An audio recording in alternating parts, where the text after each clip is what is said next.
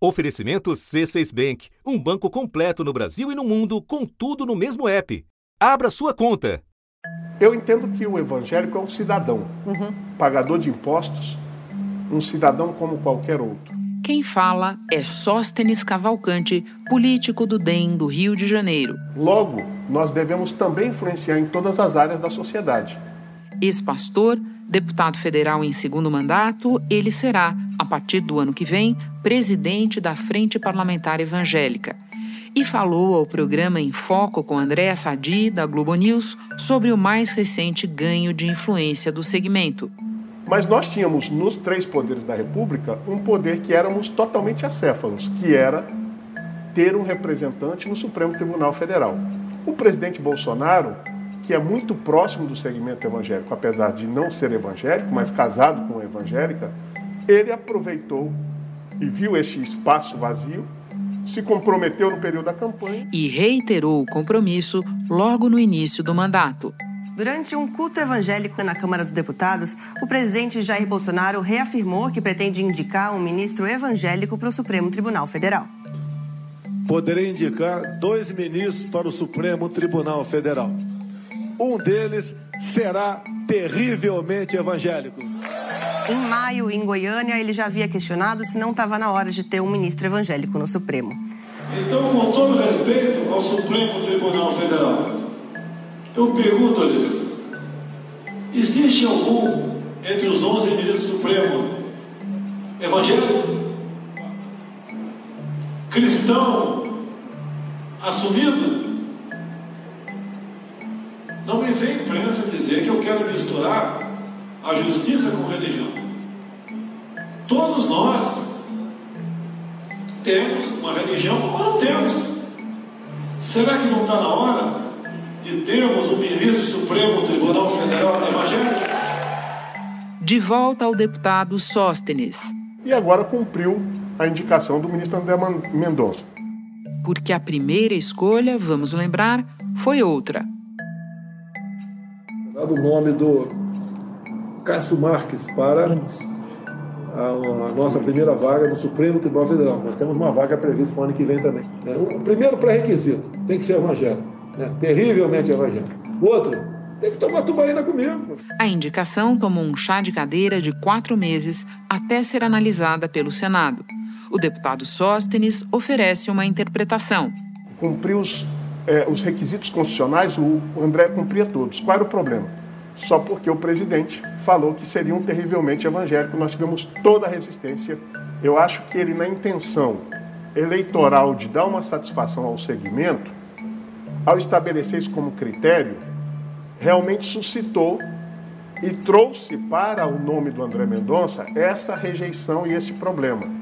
Mas no Senado corriam outras todo o movimento que estava se fazendo para retardar a análise do nome de André Mendonça tinha como ponto de fundo uma mobilização para que o presidente Jair Bolsonaro recuasse do nome do André Mendonça para que houvesse uma nova indicação. Um nome, inclusive, que chegou a ser colocado nos bastidores era o nome do Procurador-Geral da República, eh, Augusto Aras.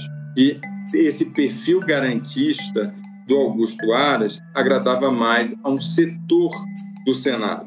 Além de Aras, outros nomes mais palatáveis a muitos senadores chegaram a ser cogitados, mas lideranças e parlamentares evangélicos não desistiram. De novo, Sóstenes. Mas acabou tornando para nós um grande desafio de ter que fazer o convencimento senador a senador e explicar que era só uma atenção diferenciada do presidente ao segmento eleitoral que lhe foi mais fiel. Uhum. E deu certo. O Senado aprovou o nome de André Mendonça para a vaga no Supremo Tribunal Federal, aberta com a aposentadoria do ministro Marco Aurélio.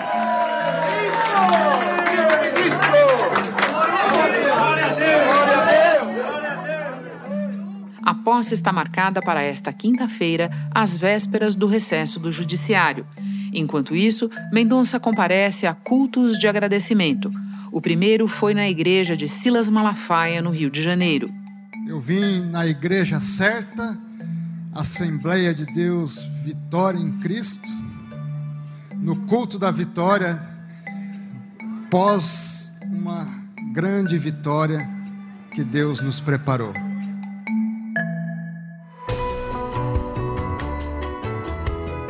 Redação do G1, eu sou Renata Loprete e o assunto hoje são os evangélicos e seu espaço no judiciário. Os fatores que explicam o interesse e o empenho em fazer um ministro do Supremo e o que esperar dele. Para conversar sobre este e outros tópicos, minha convidada é a socióloga Cristina Vital da Cunha, professora da Universidade Federal Fluminense, colaboradora do Instituto de Estudos da Religião e autora de vários livros relacionados ao tema. Terça-feira, 14 de dezembro.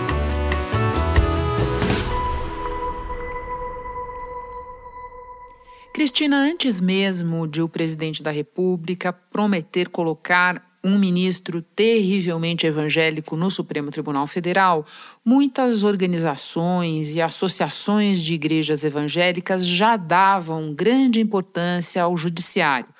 Pode contextualizar para nós de onde vem esse interesse? Então, Renata, bem importante a gente fazer um certo histórico para não parecer que é uma coisa ligada somente a esse governo, né? O interesse específico de evangélicos nesse contexto atual. Esse interesse, digamos assim, pelo judiciário no Brasil, ele tem uma marca, digamos assim, de uma visibilidade que a gente conseguiu capturar em pesquisas aí a partir de pelo menos 2010, embora a gente saiba que associações de juristas religiosos, evangélicos, católicos ou mesmo espíritas, elas existem anteriormente a esse período, mas digamos que a partir de um desse chamado ativismo do, do judiciário se tornou cada vez mais estratégico é, ocupar lugares de influência no judiciário para esses grupos, digamos assim, é, identificados como mais conservadores. Isso porque, em termos legislativos, é, várias das agendas que eram de interesses desses grupos, de evangélicos e mesmo católicos, né, organizados em torno de algumas agendas, eles tinham, de, não deixavam, digamos assim, prosperar algumas agendas no Legislativo, no, na Câmara Federal e no Senado, e essas agendas, por outras vias, chegavam ao Supremo e tinham, digamos assim, um parecer favorável ali da maior parte dos ministros. Em 2014, inclusive, a gente entrevistou o pastor Everaldo, que foi candidato à presidência da República pelo PSC, que é um líder da, da Assembleia de Deus, a maior denominação do Brasil, e ele disse claramente, e a gente tem a gravação disso, está no livro, que o, o interessante para eles era mudar o cabeça, ou seja, o presidente, porque era a partir da indicação do presidente que eles iam ter, então, assim, ministros afinados com os interesses desse grupo aí no Supremo Tribunal Federal. Olha lá, Cristina, a gente já tem isso em comum. Eu também entrevistei o pastor Everaldo em 2014, mas vamos lá. Você mencionou as agendas.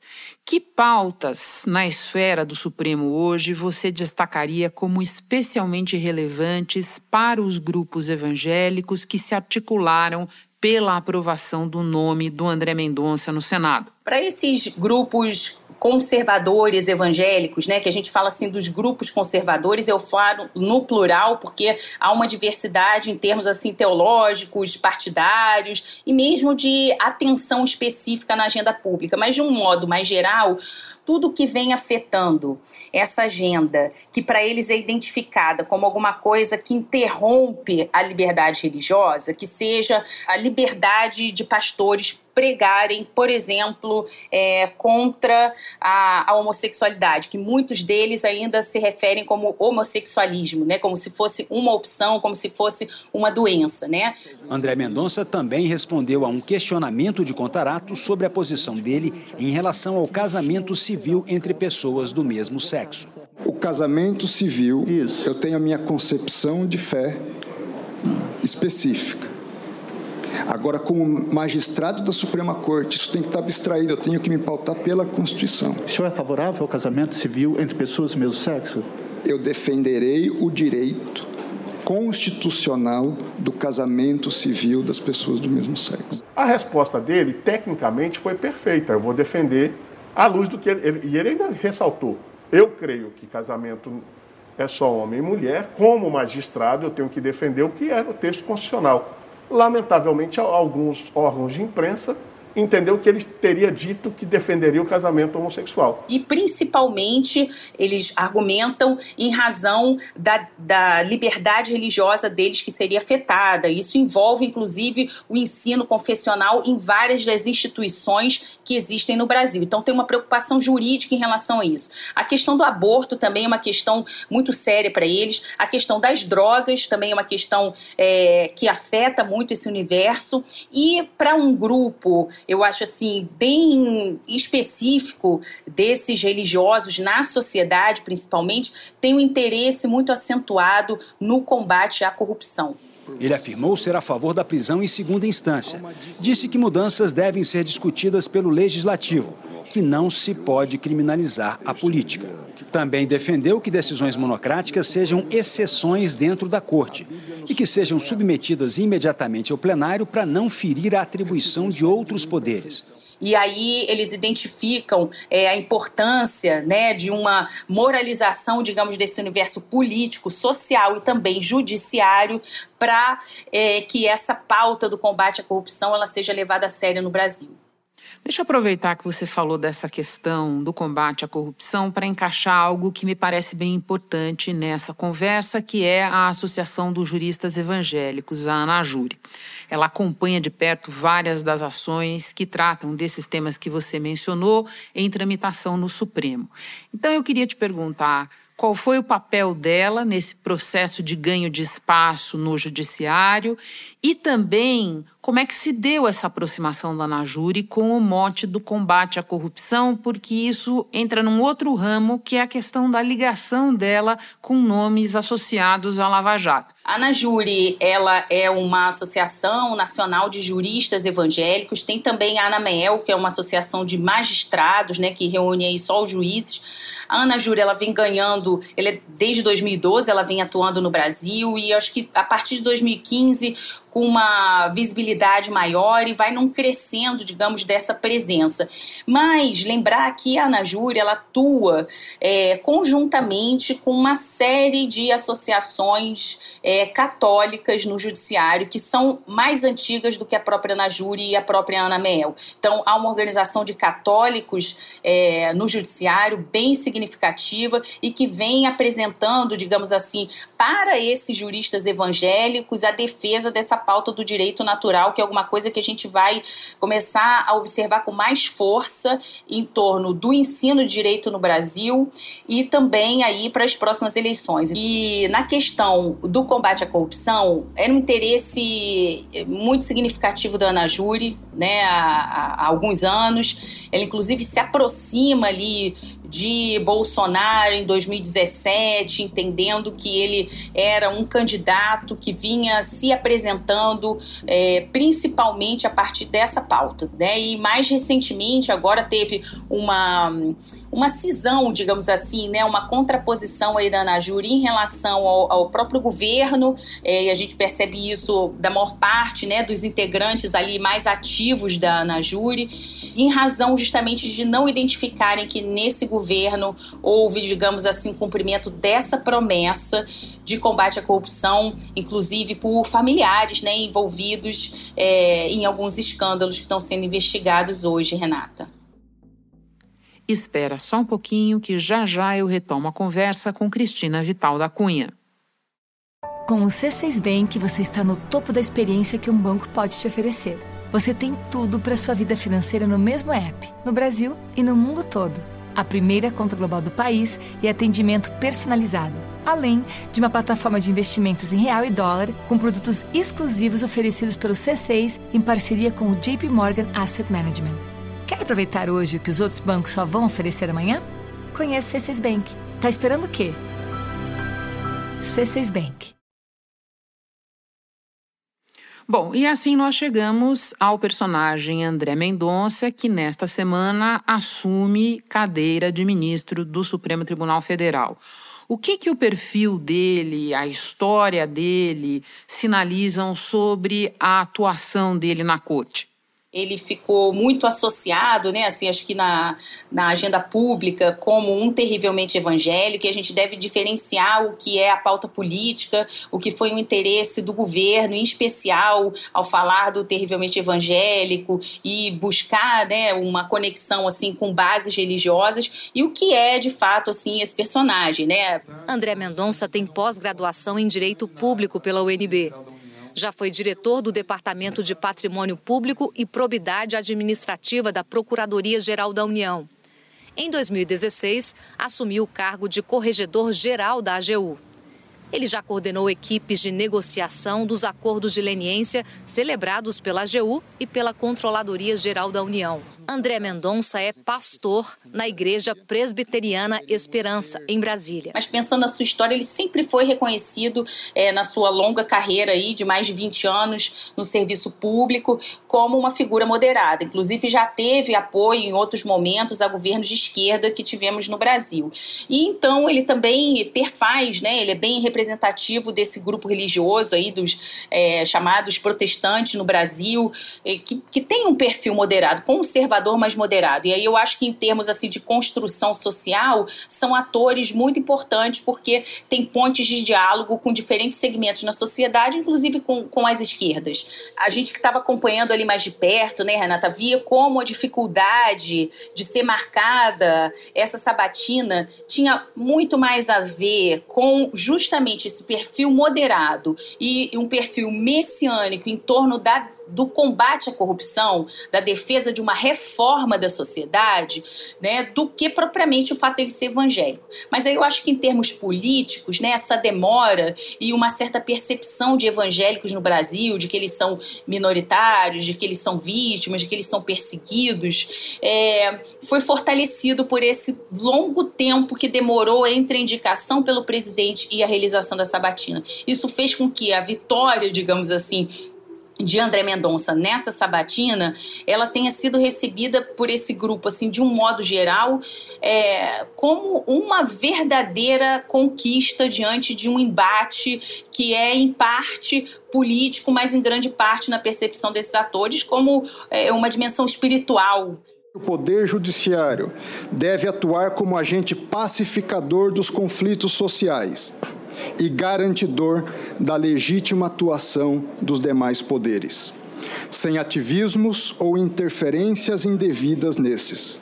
Considerando discussões havidas em função de minha condição religiosa, faz-se importante ressaltar a minha defesa do Estado laico, como tenho dito quanto a mim mesmo, na vida a Bíblia no Supremo a Constituição. No início da sabatina, ele teve uma fala muito republicana, afirmando a democracia, como eu já esperava uma fala dele assim, né? Queria agradecer a todos, todos os brasileiros que intercederam por mim, mas de modo especial, a primeira reação foi dar glórias a Deus por essa vitória.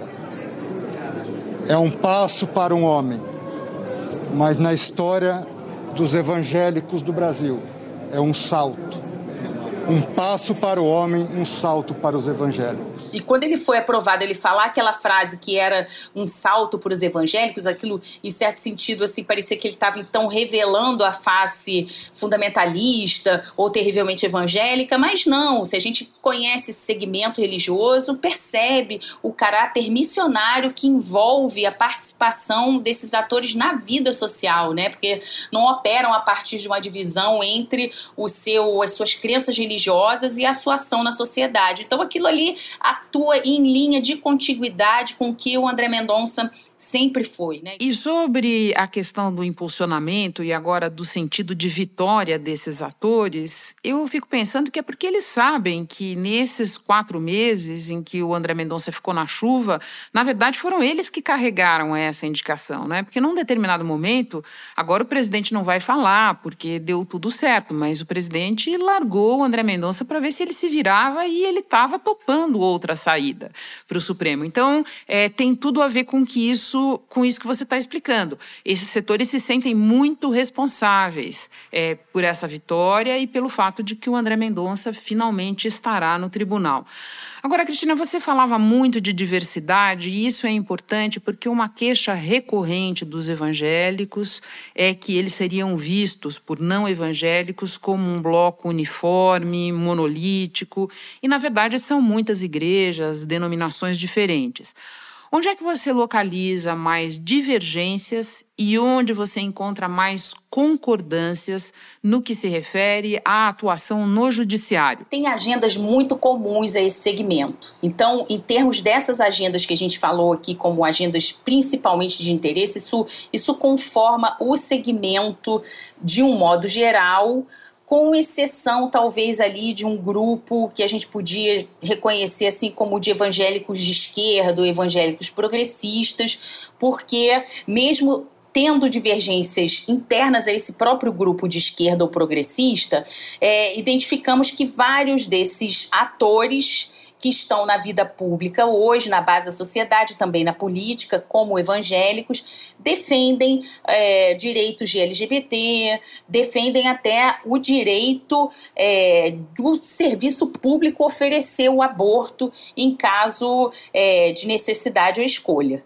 tá? Então, mas pensando no grupo majoritário, é, em termos assim do interesse dessas pautas no judiciário, isso é muito comum. Eu acho que essa, essas diferenças, sabe, Renata, elas são muito importantes para a gente pensar é, tipos de atuação situadas, interesses, porque há aqueles grupos que é, são evangélicos, mas precisam de muitos recursos, têm interesses assim empresariais muito fortes, né? E isso aí conforma um tipo de atuação política. E outros grupos que são, são menos envolvidos com essa questão empresarial e que estão envolvidos numa reforma da sociedade, né? Que passa também por intervenção na justiça, é, no legislativo e no executivo. E esses grupos de esquerda que, evidentemente, identificam uma, a necessidade também de uma transformação social, mas que se daria por uma via diferente do que esses mais conservadores e empresariais, digamos assim, defendem, Renata. Como o André Mendonça ele travestiu, digamos assim,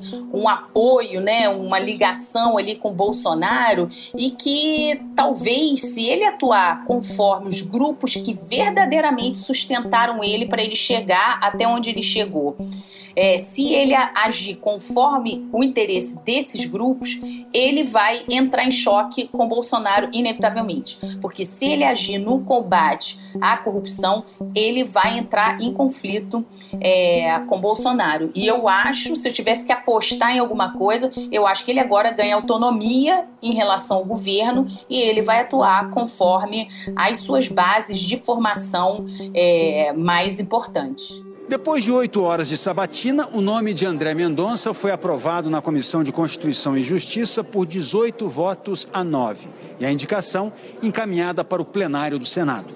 A votação foi rápida. Por 47 votos a 32, André Mendonça foi aprovado para assumir a vaga de ministro do Supremo Tribunal Federal. E ele sabe também que Bolsonaro não fez uma defesa propriamente dele, né? Ele fez uma defesa em rede social, mas ele não, não fez uma defesa política de bastidores assim significativa em relação ao nome de André Mendonça.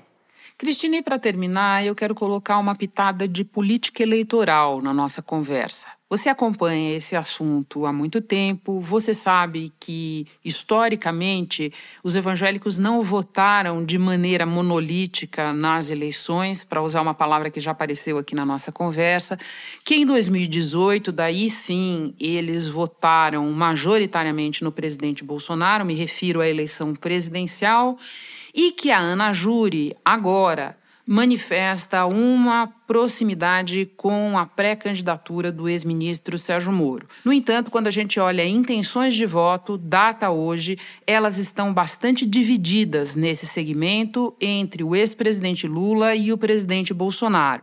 Pode terminar falando algo para nós sobre essa questão eleitoral?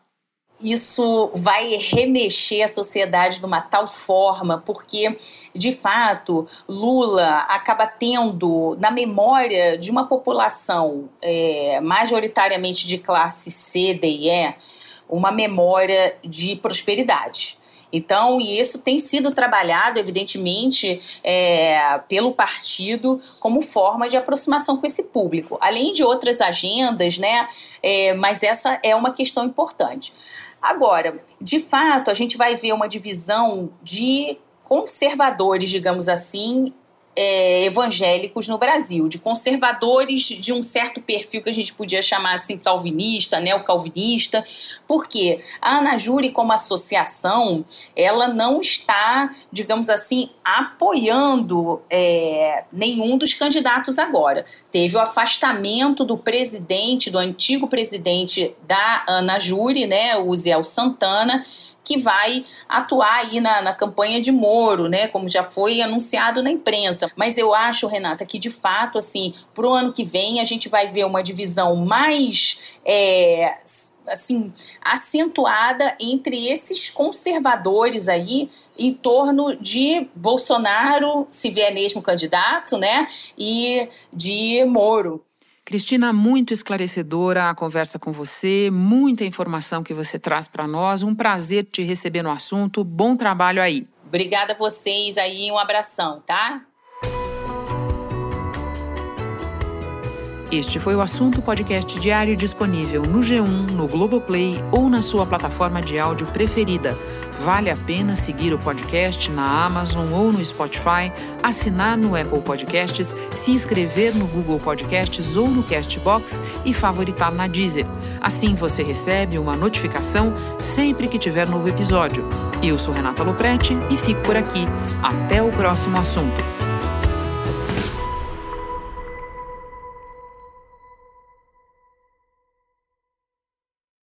Você no topo da experiência financeira que um banco pode oferecer. Escolha um banco completo no Brasil e em qualquer lugar do mundo. Abra sua conta no C6 Bank.